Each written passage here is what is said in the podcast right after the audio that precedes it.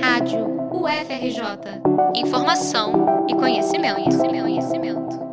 O decreto presidencial número 11.216, publicado na sexta-feira, 30 de setembro, mudou mais uma vez a previsão orçamentária do Ministério da Educação. A medida, tomada na véspera do primeiro turno das eleições, bloqueou quase 6% de uma folha que já havia passado por cortes em maio, julho e agosto.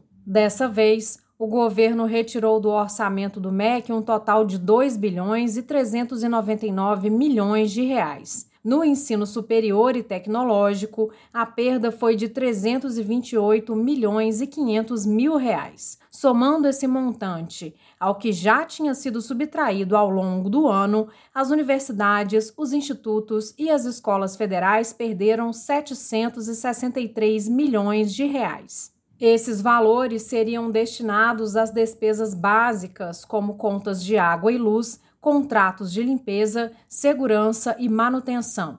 São as despesas discricionárias, aquelas que, conforme a legislação, o executivo tem autonomia para gerenciar. Na UFRJ, a perda foi de quase 18 milhões de reais. De acordo com o pró-reitor de Planejamento, Desenvolvimento e Finanças, Eduardo Raupe, o funcionamento das instituições está novamente comprometido. Nós vimos trabalhando para tentar levar a universidade em condições de funcionar até o final do ano, pelo menos pagando as contas de setembro e parte das contas de outubro, e contando aí que as empresas conseguissem manter os serviços em novembro e dezembro com esse novo contingenciamento, a gente já não consegue fazer os pagamentos de setembro e nem, os de, nem de parte de outubro. Então, a, a, a, ameaça de uma paralisação de serviços, ela, ela fica bem mais presente. A UFRJ já havia recebido a menor previsão orçamentária dos últimos 10 anos, 329 milhões de reais.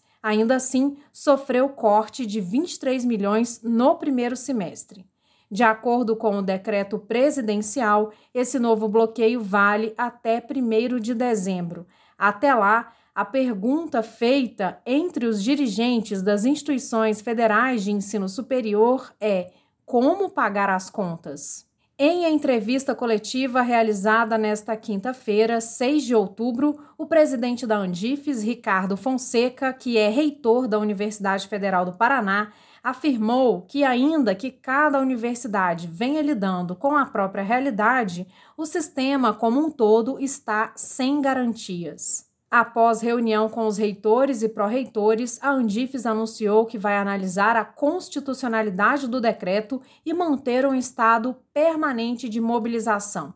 Na próxima semana, as instituições federais vão organizar aulas abertas em todo o país. E até o fim do mês, a diretoria da Andifes deve tentar uma nova conversa com o Ministério da Educação. Reportagem de Patrícia da Veiga para a Rádio FRJ.